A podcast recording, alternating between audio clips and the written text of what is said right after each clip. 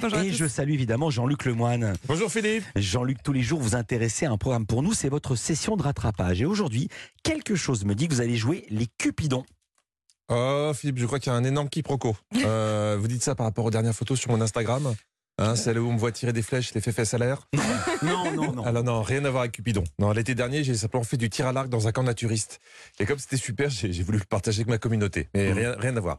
Mais puisque vous avez envie de parler d'amour, ça tombe bien. J'ai regardé la dernière émission de dating de M6 et W9. Ça s'appelle Love Island. Ah. Un très bon concept où on demande aux candidats de tomber amoureux. Mais attention, pas n'importe quel candidat. Je suis ravie de vous retrouver ici aux Canaries dans cette villa de rêve pour le lancement de Love Island. Vous allez pouvoir suivre la vie des Islanders en direct tous les jours. À la fin, un seul d'entre nous survivra. Pour moi, un Highlander, c'est ça. Oui, c'est ça, bien sûr. Des gens qui se battent à coups de sable sur du Freddie Mercury. Donc je me suis dit, une émission de dating entre gens qui ont envie de se couper la tête, au, au moins ça renouvelle le genre. Et ça peut régler pas mal de choses en cas de faute de français. Eh ben pas du tout. En fait c'est un, un petit nom qui est donné aux candidats. Vous avez toutes le même objectif. Trouver votre partenaire idéal et devenir le couple préféré du public pour remporter ensemble la somme de 20 000 euros. Mes deux passions, l'amour et l'argent. Moi, pour cette somme, je suis prêt à me mettre en couple avec n'importe qui. Même un membre de ma famille, une dame pipi ou un bol breton. bon, en, en tout cas, maintenant vous avez compris le concept. Passons au candidat. C'est parti. Présentation du premier Highlander. Voici Simonet. Buongiorno, je suis Simone, j'ai 24 ans. Comme tous les Italiens, j'aime les pâtes et j'aime les femmes comme les pâtes bien al dente. Oh, l'élégance. C'est quoi une femme al dente? On veut pas savoir. Porter le même prénom que Simone de Beauvoir et comparer les femmes avec un pas de pâte, je crois qu'on a notre premier champion. hein. On enchaîne avec Sacha. J'ai une mentalité un peu de, de mineur. Quand je me regarde dans la glace, je me dis que je suis beau, que je me plais. Mon entourage compare souvent à Ken. Ça fait plaisir, quoi. Je fais un peu le Leonardo DiCaprio du, du quartier.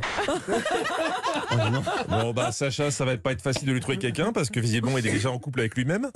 Euh, je passe sur les portraits des filles parce que vous allez voir de toute façon euh, ça n'a pas de grande importance car voici comment ça se passe la phase de dating. Tu as le choix entre ces cinq filles.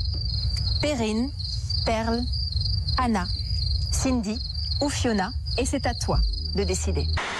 Euh, là par contre je crois que W9 n'a rien inventé. Cinq filles alignées en randonnion face à un homme qui a le droit de choisir celle qu'il veut pour se mettre en couple. J'ai vu exactement le même concept dans un reportage sur Arte. Ah oui Ça s'appelait pas Love Island, ça s'appelait l'Afghanistan. Ouais, euh, Waouh. Bon, voyons, voyons comment. comment s'en sortent les candidats au moment de faire leur choix? Je pense euh, aller vers. J'ai oublié le prénom. Mais qui a eu cette idée pourrie de leur donner des prénoms aussi? On aurait pu leur donner des numéros pour l'aider, le pauvre. Bon, vous l'aurez compris, cette émission fait un peu les choses à l'envers. D'abord, les candidats se mettent en couple et après, ils font connaissance à l'occasion d'un premier rendez-vous en tête à tête. Et parfois, le hasard fait remarquablement bien les choses, comme pour cette candidate professeure des écoles. Professeur des écoles. Oui, ça fait 5 ans. En fait, j'ai un CPCE1. CP... Ah, c'est ce que j'ai redoublé.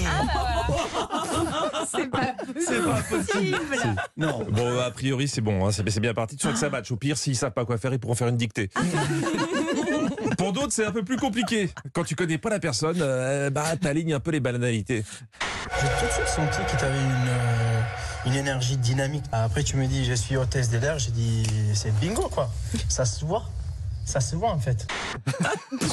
Excusez-moi, mais co- comment tu vois qu'une personne est hôtesse de l'air Enfin, sauf si dans un couloir, elle peut pas s'empêcher de te montrer les sorties de secours. Non, mais c'est c'est pas simple, c'est pas simple. Donc Simonet, comme il était en confiance, il a posé la question qu'il fallait pas poser à Cindy. Bah, Est-ce que tu as déjà trompé? Euh, pour toi, c'est quoi tromper? C'est à partir de quoi que tu. Pour toi, tu trompes? C'est à partir de quel stade? À partir de combien de centimètres tu considères que c'est rentré? On va pas se mentir, Cindy, elle esquive, elle esquive trop. hein, Ça se sent pas bon. Non, ouais. Gabriel et Anna, c'est plus fluide, avec cette révélation étonnante dans une émission de ce type. Toi, tu as des films d'amour? Moi, je regarde pas de film. Ni de série. Et tu fais quoi? Je me suis mise à lire Tu lis, toi? Tu lis quoi depuis une semaine. Elle annonce ça comme si elle avait commencé un régime. Et je vais pas vous mentir, j'ai très envie de voir la suite. Mais nous aussi, Jean-Luc, il faut Ah nous faire ouais. un point toutes les semaines. Ah, mais c'est un régal. Merci beaucoup, Jean-Luc Lemoine. Tous les